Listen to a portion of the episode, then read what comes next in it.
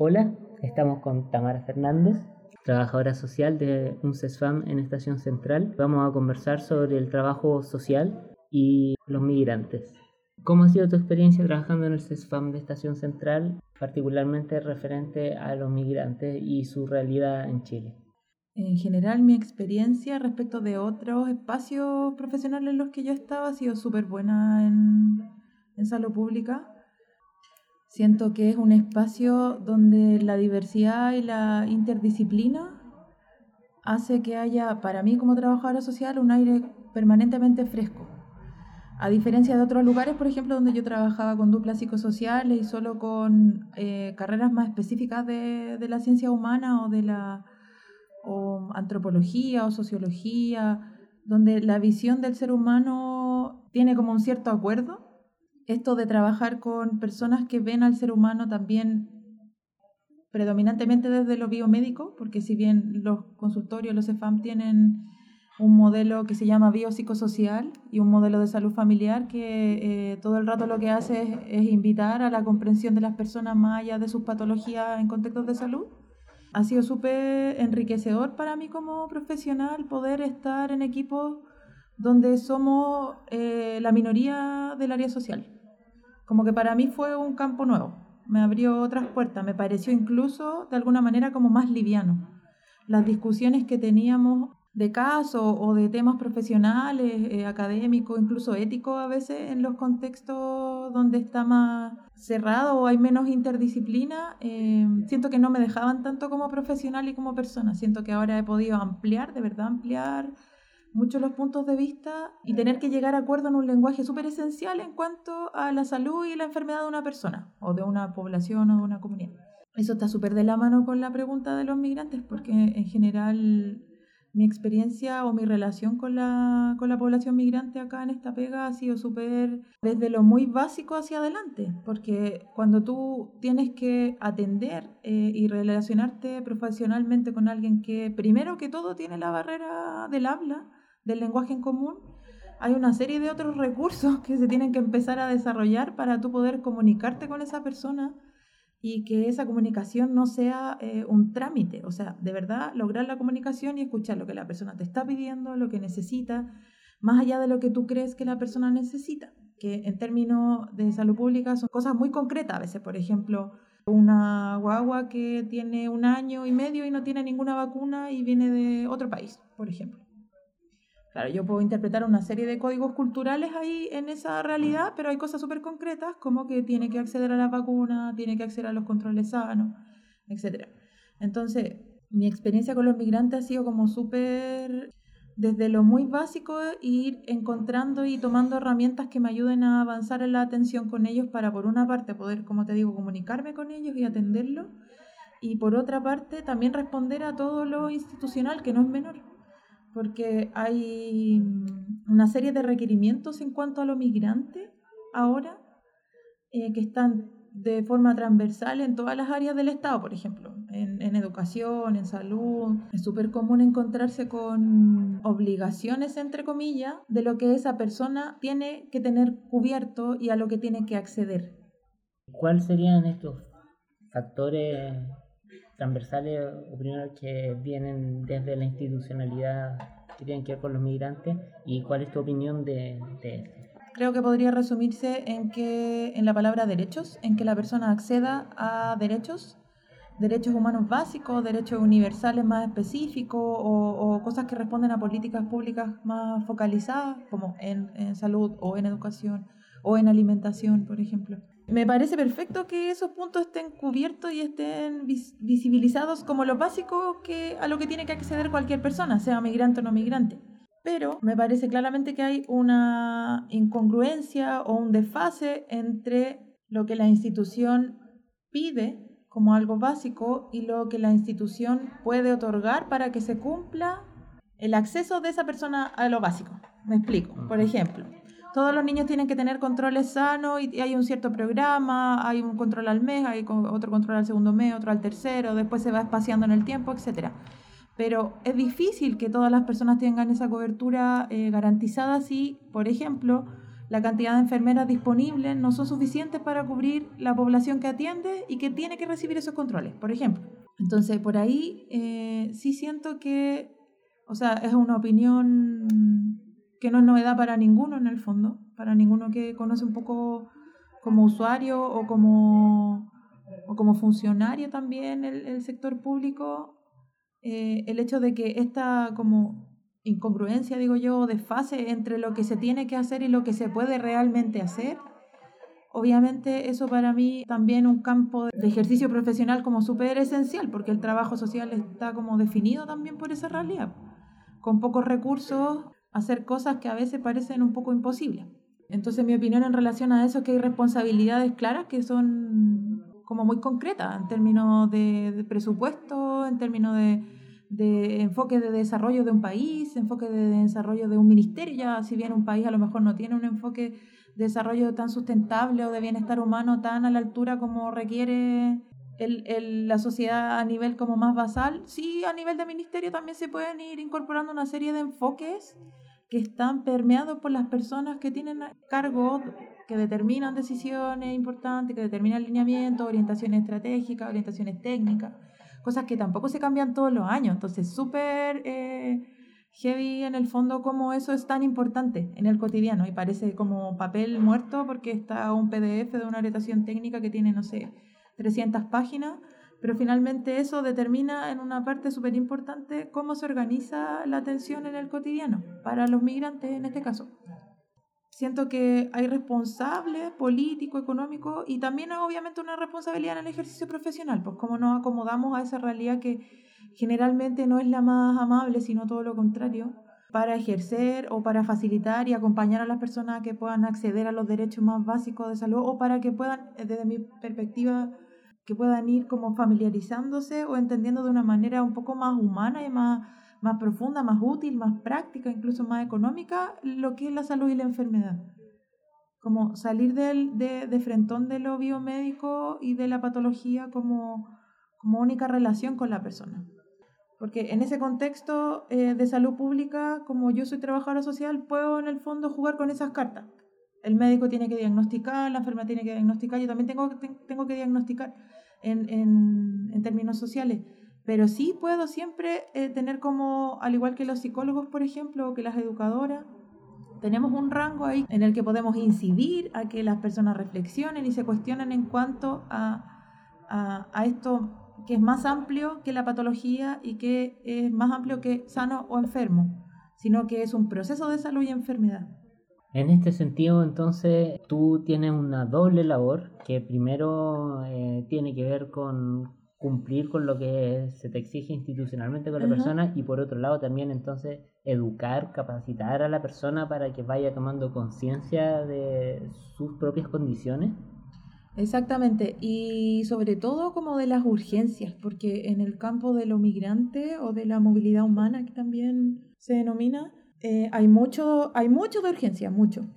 Generalmente es la urgencia por sobre una intervención más educativa.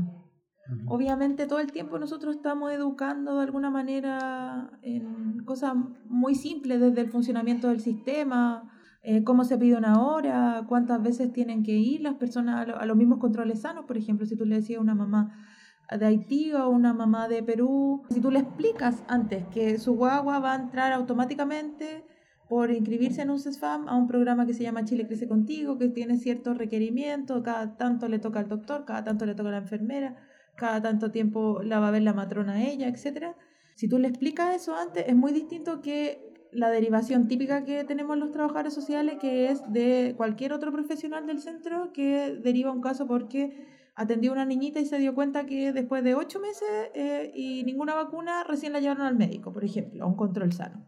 Entonces después tú hablas con esa mamá, ahí está como la urgencia, entre comillas.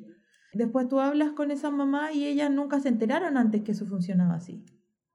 Entonces llegan solamente como al momento del reto, entre comillas, porque todavía hay un poco de ese lenguaje, como de yo sé y tú no sabes. Obviamente no todos los profesionales, eh, como con distintas palabras, pero todavía hay una concepción muy clara de lo que está bien y lo que está mal en cuanto a la salud del niño o de la niña y,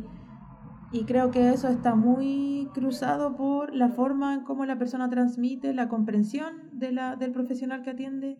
de la persona que tiene al frente. Entonces, si la, si la mamá, por ejemplo, este ejemplo de la mamá peruana que llegó, llegó por la urgencia de que la niña se enfermó o porque tenía un trabajo y ya no lo tiene y probablemente es madre soltera y ahora resulta que la van a echar de su casa y no tiene comida. O sea, esos son el tipo de urgencias cotidianas que nosotros tenemos que resolver y después viene una segunda fase de poder explicarlo explicarle algo más educativo y más trascendental a una persona que está atendiendo. Esto del requerimiento versus la educación igual es un desafío diario, cotidiano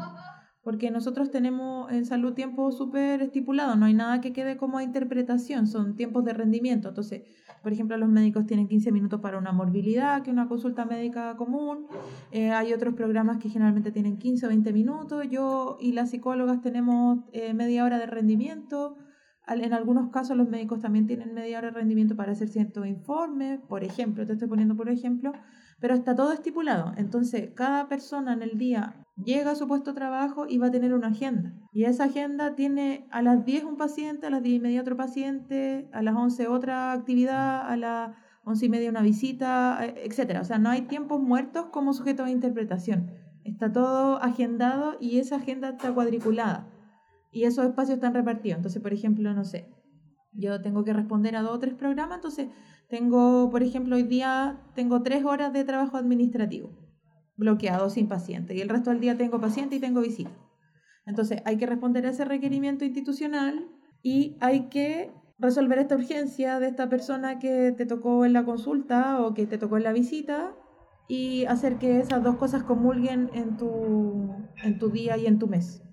Entonces, desde este punto de vista, la mayoría de la gente observamos que eh, el común de la población ni siquiera entendemos bien cómo funciona el sistema de salud y también nos pasa mucho ir a una consulta y no entender cómo va a ser la atención o qué va a pasar o cuándo te van a pasar las cosas. Desde ese punto de vista, si ya para nosotros que vivimos en este país es complicado, ¿en qué condiciones ves tú que llegan los migrantes? Igual ahí hay otro tema, que es como agrupar lo migrante o la movilidad humana con características comunes. Si bien las tienen, hay hartas que no tienen nada que ver, que son como nosotros y ellos, como tanta diferencia entre ellos internamente. Eh, entonces ahí también hay hartos matices en cuanto a, a esto de entender cómo funciona el sistema, entre comillas. Yo estoy de acuerdo con que es bien complejo entender la orgánica general de cómo se organiza un centro de salud familiar, porque eh, es mucha información, son muchas pestañas que hay que considerar, pero sí creo que hay información suficiente para poder tener una idea de cómo se organiza si tú también eh, tomas un poco de responsabilidad en eso como paciente. Y ahí, en ese aspecto, por ejemplo, uno ve las diferencias entre migrante y migrante. Por ejemplo, la población, esto es solo una observación, no tengo ninguna estadística que lo respalde, pero es algo que conversamos siempre entre personas que atendemos y yo personalmente ya lo concluí. Para mí, mis atenciones, por ejemplo, con una persona venezolana, están súper em, claramente facilitadas respecto a los demás migrantes que me toca atender. Respecto a personas peruanas, respecto a personas haitianas, respecto a personas dominicanas, respecto a personas de China de Nepal, de India, porque también eh, a veces llegan de todas esas nacionalidades. por ejemplo, con las personas venezolanas he sentido que he podido tener un poco más de alcance en mi atención porque puedo decirle revisa esta y esta otra página. Porque claramente su contexto de origen viene de un promedio de, de educación formal mucho más alto y también, yo creo que incluso más que, por supuesto, más que la educación formal, es el concepto de derecho que esas personas tienen. Entonces, más allá de lo que yo opine, por ejemplo, del, de, de, Venezuela como un Estado, como organización política, hay algo concreto que yo veo en esas personas que tiene que ver con el acceso a la educación que tuvieron esas personas. El acceso a la educación, insisto, en cuanto al sentido de pertenencia a una nación y a un estado de bienestar y a términos más formales de educación académica. No así, por ejemplo, el, el, otro caso es, puede ser Bolivia o Haití. Haití, bueno, está el tema, como digo, del lenguaje, pero son realidades eh, casi opuestamente diferentes. Entonces, por ejemplo, en Haití las mujeres por lo que nosotros entendemos, lo hemos conversado también con los compañeros de trabajo, no tienen cultura de controles prenatales, no existe eso. Entonces ellos llegan acá, ellas llegan acá a los controles de embarazo y ahora ya no pasa tanto porque ya no, o sea, no sé cuántos años han pasado desde que fue como más masiva la llegada de las personas de Haití, pero en los últimos tres años yo he visto la diferencia. Al principio, cuando yo recién llegué a ese trabajo, por ejemplo, las personas llegaban casi de término del parto pensando que era un hospital y que iban a parir.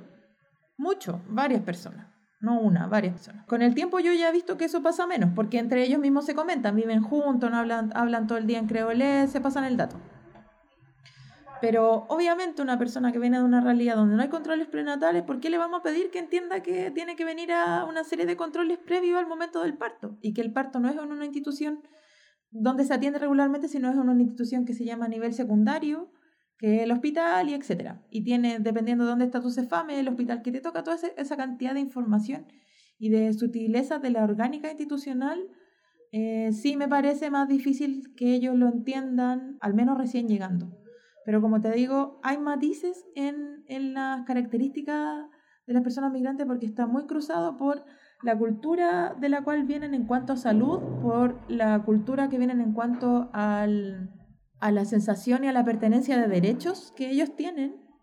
Y también yo siento que de responsabilidad personal. O sea, también hay hartas personas que no tienen la educación formal suficiente, pero te preguntan hasta que lo entienden y uno busca la forma de expresarse hasta que más o menos la persona logra entender lo esencial. Entonces, también hay una cosa eh, de corresponsabilidad que a mí me llama mucho la atención de las personas extranjeras, porque sé que vienen de otra cultura, entiendo que están en contexto a veces bélicos, ni siquiera ah, son como opcionales la, la, la estadía en el país o no, no es que vinieron solamente a buscar nuevos horizontes, salieron literalmente por sobrevivencia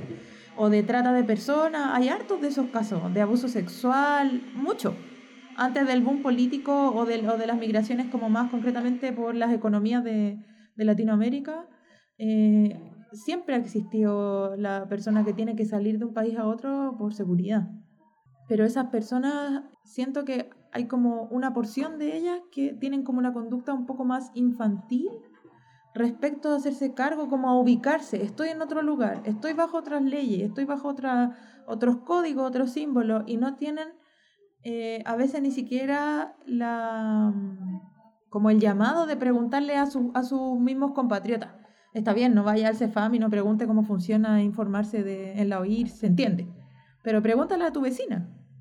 entonces también hay, todo un tema que se cruza con otros temas, con otras variables como el género, por ejemplo. A mí me llama mucho la atención que las personas, las mujeres de Haití, hay una gran parte de ellas que llevan harto tiempo acá y no hablan nada de español, pero su marido sí. Entonces apenas uno puede tener una atención con una facilitadora que le esté traduciendo. Al menos yo cada vez que puedo dedico una parte de ese tiempo a decirle, es importante que tú aprendas español aunque sea un poco, para que tú sepas bien dónde ir, dónde dirigirte y que no cada vez que estés en consulta me pases el teléfono para hablar con tu marido. Entonces, como todas esas cosas que son tan profundas y son tan cotidianas también como el nivel de dependencia que tienen, eh, por ejemplo, para comunicarse, ni hablar del de la dependencia económica, de la autoimagen respecto del desarrollo como mujeres, etc. Entonces, hay harta sutileza. Ahondando un poco más en el tema del género, me llama mucho la atención lo que me cuentas, pero también me pregunto si es por la realidad socioeconómica, cultural de la que vienen la mayoría de los migrantes, o tú crees que el tema del género es algo generalizado y transversal. Hubo un tiempo en el que trabajé, no tanto tiempo, pero igual fue un tiempo suficiente como para hacerme una idea con mujeres que vivían, por ejemplo, violencia de género. Y en ese escenario tuve que quitarme el velo de hartas ideas que yo tenía respecto al género y darme cuenta que hay una relación también como mucho más irracional de lo que yo creo que socialmente a todos nos gustaría entre las relaciones de pareja, entre las relaciones de poder y, y en la identidad de género. Entonces sí creo por una parte que está súper determinado por el contexto, el origen de la persona que viene y también hacer esa diferencia entre mujeres, porque las mujeres pueden compartir una sociedad, una cultura, incluso una tribu y obviamente pueden tener matices en cuanto a, la noción de, volvemos al derecho, de amor propio, de incluso también, de, al derecho de, estar conectados con, con lo que la vida tiene para ellos, más que a la sobrevivencia también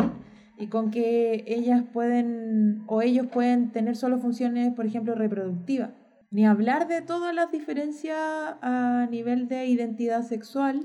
de como lo complejo que es entrar ahí en los migrantes o lo ignorante que me declaro en eso también, de, de comprender a las diversidades sexuales en términos migrantes, por ejemplo, que obviamente ahí sí hay harta como componentes de género que entran a jugar. Eso por una parte. Por otra parte, yo también siento que de alguna manera esa, esas dinámicas de género con las que vienen las personas igual de alguna forma encajan en las dinámicas de género que hay acá. Igual hay matices, pero finalmente Chile eh, sigue siendo un país que no, a pesar de todo lo que se ha hecho, sobre todo en los últimos, no sé, 10 años, las estadísticas, por ejemplo, de los femicidios, si hablamos de violencia o de, o de cómo está posicionada la relación del género en la sociedad, todavía está súper en pañales. Entonces, sí siento que ahí hay como hartos códigos culturales compartidos. Como que más allá de que esto, hasta hace un tiempo sobre todo, no sé ahora, pero hasta hace un tiempo parecía como la panacea o el, o los jaguares de Latinoamérica, en términos culturales, yo siento mucha similitud en las culturas latinoamericanas en cuanto al, a las dinámicas de la relación entre los géneros. Lamentablemente siento que eso está súper de la mano con la violencia de género y siento que algo como no agradable de ver igual, como incluso no agradable de hablar. Como que la gente de acá, por alguna razón, eh, quizás por, en términos epidemiológicos siempre hemos estado un poco más arriba, por ejemplo, de los vecinos, no sé si de Argentina, pero creo que sí en realidad, pero de Bolivia o de Perú en estadísticas, por ejemplo, de que ya no muere la gente de cosas tan básicas porque hay buenos controles, hay, bueno, hay, hay un plan sanitario como más o menos eh, como orientado hacia estándares de países más desarrollados pero en términos culturales, para mí, nosotros somos súper latinoamericanos, como compartimos todos esos códigos. Y yo eso es lo que siento que la gente en Chile en general, generalizando por supuesto, no, no sé si lo tienen tan claro, como que hay una, una sensación, yo veo, de superioridad en relación a lo que nosotros podemos ofrecerle a los demás, a los demás que vienen a, a vivir a esta tierra. Y en términos económicos, quizás, claro, hay una diferencia súper concreta, que ya vimos que es súper frágil también desde el 18 de octubre hasta ahora queda claro que es como un poco como castillo en el aire, siento yo. Entonces, me parece que el en temas de, de género es súper importante tener la mente, incluso voy a ocupar esta palabra, el corazón abierto a entender que las dinámicas humanas son mucho más complejas, eh, misteriosas y más amplias que las teorías de género a pesar de que son, son absolutamente necesarios y todo lo que tiene que ver con cuestionar la diferencia y aceptarla también y el respeto y mutuo como, como valores mucho más trascendentes que los específicos de, la, de los enfoques de género o de los lineamientos académicos respecto al tema. También creo que es súper importante dejar como mencionado que hay hartas personas de las que han migrado para acá que son eh, no son como generaciones tras generaciones, son directos, de tribus y de etnias, son apellidos indígenas y ahí el género es como dicen en Chile, poroto en baila marina. O sea, vienen de otros códigos culturales completamente diferentes que están organizados por una historia tribal y una historia ancestral. Entonces también es complicado llegar e intervenir, entre comillas, eh, esas tradiciones ancestrales que son propias de cada pueblo y decirle, esto está bien, esto está mal. Ahora, la herramienta y el deber que tenemos, por supuesto, es eh, lo que nos orienta y lo que nos ayuda en eso del género más allá de la opinión, que es obviamente eh, la no violencia de ningún tipo hacia otra persona y las vulneraciones de derechos que son súper claras. Y el marco legal. Yo siempre le explico a la gente como cuando puedo, está bien, tú tienes derecho a tener tu opinión, tú puedes considerarlo así o así o así, pero tienes que entender que a pesar de que yo a lo mejor incluso estoy de acuerdo con estas cosas las que dijiste, pero ambas estamos bajo una misma ley. Y eso ya es una realidad concreta. Entonces también tenemos que saber que si la tribu Huachu Huachu permite que a las mujeres la encierren durante tres semanas, o a un hombre o a un niño lo encierren durante tres semanas, porque así dice la tradición, aquí va a tener problemas por eso. Y las personas como nosotros vamos a estar pendientes que eso no ocurra. y los vamos a hinchar a pesar de que entendamos todo ese contexto cultural para que eso no ocurra. Ahondando en esto mismo que estamos hablando eh, de los cambios sociales que están ocurriendo y que están ocurriendo a nivel mundial, pero al menos en Latinoamérica fuertemente. Y el rol de las mujeres en todos los cambios que están ocurriendo, eh, tanto por sus propios intereses eh, como liderando los cambios sociales en general. ¿Cuál crees tú que es el rol de la mujer, tanto en este sentido como en tu trabajo? Las mujeres siempre han sido absolutamente preponderantes desde hartos puntos de vista. Eh, creo que ahora simplemente está como algunas condiciones para que nosotras podamos ejercer eh, eh, esa participación en la sociedad en distintos aspectos con un poco más de confianza, con un poco más de confianza en nosotras mismas, en lo que podemos hacer, con un poco más de respeto también al trabajo de las mujeres que vinieron antes y que nos abrieron el camino para poder estar eh, estar posicionada y que se hable de cuotas de género y que se hable de derechos y que se hable de ampliar la ley de, de femicidio, no solo a los cónyuges y a las relaciones de convivencia, sino cómo entender y poder mirar un poco más amplio el mundo humano, como la mujer tiene esa conexión eh, con la vida que la naturaleza dijo que tenía que tener con, desde el parto hacia adelante. Y esa, esa, esa conexión, esa, ese conocimiento, incluso aunque las mujeres no decidan no ser madre o por alguna razón no lo sean, ese, esa semilla, ese germen que tenemos adentro determina la relación con el mundo. Entonces, eh, creo que justamente los componentes de esa relación con el mundo son lo que pueden equilibrar un poco, eh, de alguna manera, como un cable a tierra, como un puente también entre las personas que a veces están un poco más rígidas o están un poco como más, eh, que se compraron completamente el patriarcado a nivel emocional y a nivel estructural y, y en todas sus dimensiones, a nivel mental, claro, em, que podemos ser un puente a través de, de cosas que no puedo verbalizar por completo, pero que sí tenemos esa impronta y sí tenemos esa conexión con, con la realidad, con la vida. Entonces, creo que es ahora cuando tenemos que estar presentes trabajando eh, como compañera, como, como vecina y también sobre todo ahora es cuando tenemos que empoderarnos más de, nuestra, de nuestro bienestar y de nuestra independencia. Estar bien eh, para poder acompañar a otros. Creo que la mujer tiene un... O sea, primero estar bien por una misma, por supuesto. Pero creo que una mujer en su centro, una mujer equilibrada, es un tremendo aporte en cualquier espacio que esté o que más o menos equilibrada, o que más o menos trabaje en su centro, o como que tenga eso presente, que la relación primera es con ella. Entonces, de alguna manera creo que las mujeres ahora estamos como llamadas a tener muy clara la relación propia, como, como un traductor, como un indicador de cómo puedes mostrarle también o acompañar al mundo en tu, en tu trabajo, en tu familia, donde sea, eh, un camino viable de, de, respeto propio, de desarrollo personal, etc. Entonces, creo que siempre hemos estado súper llamadas porque tenemos puntos de vista que, insisto, la naturaleza determinó que así fuera. Y mm, nada, yo vengo de una familia de mujeres, así que de alguna manera siempre llevo esa bandera hace rato. Las vueltas de la vida me hicieron trabajar en mi primer trabajo con mujeres yo la verdad siento que la vida me puso ahí, no, no fue un trabajo que yo busqué en el, en el diario o que pedí recomendaciones, lo que me amplió aún más profundamente la, la, la visión de la diversidad que somos también, de cuánto tenemos para aportar y porque nos guste o no nos guste, siempre estamos relacionados a la crianza. Eh, ya sea propia o ajena, o compartimos, o, o, en espacios donde hay que enseñar o hay que educar o hay que compartir la trascendencia de la vida o, la, las cosas importantes. Entonces creo que somos súper eh, necesarias. Eh, y obviamente todo eso que digo no tiene nada que ver con lo que opino de los hombres o, o como que eso esté en desmedro con ellos o con la diversidad sexual o con lo que sea. Son cosas distintas.